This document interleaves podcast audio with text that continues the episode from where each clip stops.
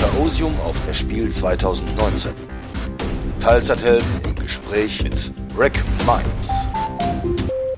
Auf der Spiel 2019 schnappten wir uns spontan Rick Mines von Chaosium, dem amerikanischen Verlag hinter Rollenspielen wie Call of Cthulhu und RuneQuest.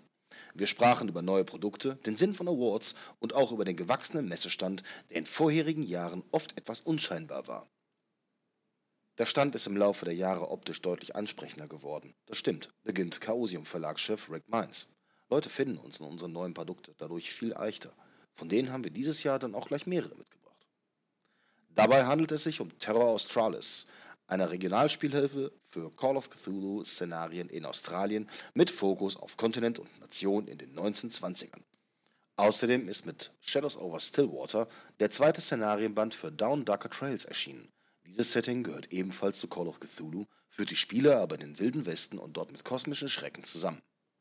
Auch für Pulp Cthulhu gibt es neues Material. A Cold Fire Within handelt von einem Entführungsfall in den Catskill Mountains im Jahr 1935, der die Spielercharaktere aber bald auf die Spur eines bedrohlichen Kultes führt. Ein Augenfänger ist natürlich die große Box zur Call of Cthulhu-Kampagne Masks of Nyarlathotep, die insgesamt 666 Seiten umfasst. So umfangreich hatten wir die Kampagne gar nicht geplant. Aber irgendwie kam es so. Ich schätze, die Sterne standen einfach richtig. Scherzt Rick mit einem Blick auf die dicken Wände. Eigentlich kam die Kampagne ja schon vielen Jahren raus. Wir haben sie ja auf die neueste Edition geupdatet, ein bisschen entschlackt, aber auch manches ergänzt, wie zum Beispiel einen Prolog. Dadurch ist sie jetzt runder und auch reichhaltiger. Eine deutsche Version wird laut Rick im nächsten Jahr bei Pegasus erscheinen. Die Vorbereitungen dafür sind weitestgehend abgeschlossen. Wir haben uns auch gerade erst getroffen und für weitere Projekte besprochen. Es ist ja einiges in Übersetzung in der Planung, von kleinen Erweiterungsbänden in Schwarz-Weiß bis hin zu farbigen Hardcovern. Two-Headed Serpent für Pulp Cthulhu ist ja letztens erst dort erschienen. Eine kleinere Box befindet sich auch am Stand. Das ist natürlich unser Starter-Set für Call of Cthulhu, mit dem wir uns ganz gezielt an neue Spieler wenden wollen, erklärt Rick. Außerdem ergänzt er, dass es dabei nicht um vereinfachte Regeln geht. Diese sind bei Call of Cthulhu ja schon zugänglich genug. Es geht darum, dass die neuen Spieler am Anfang nicht so viel investieren müssen. Außerdem ist ein Solo-Abenteuer enthalten, was viele andere Starter-Sets ja nicht haben.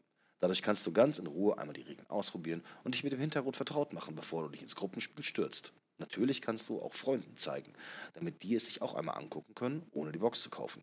Die drei Gruppenszenarien, die mitgeliefert werden, richten sich natürlich insbesondere voll an Einsteiger. In der schmalen Box befinden sich natürlich auch vorgefertigte Charaktere und Würfel zum sofortigen Losspielen. Angesprochen auf die Auszeichnung mit mehreren Annies in diesem Jahr möchte Rick vor allem den Fans danken, die für Chaosium abgestimmt haben. Es war wunderbar, so viel Anerkennung gegenüber den kreativen Leuten zu sehen, die diese großartigen Produkte herstellen. Deswegen denke ich auch, dass es eigentlich gar nicht genug Wertschätzung geben kann.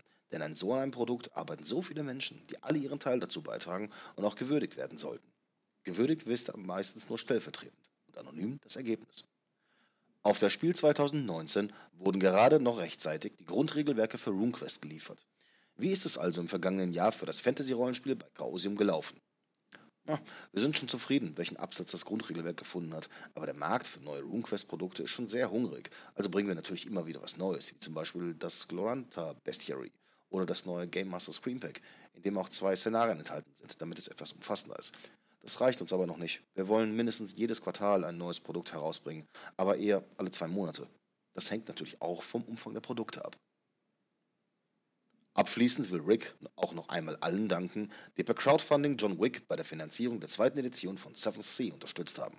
Chaosium hat sich im April die Rechte an dem Mantel- und Degen-Rollenspiel gesichert und die Produkte ins Sortiment aufgenommen. Wir werden wahrscheinlich noch weitere Crowdfundings durchführen, um neue Produkte, also Quellenbände und Abenteuer auf den Weg zu bringen.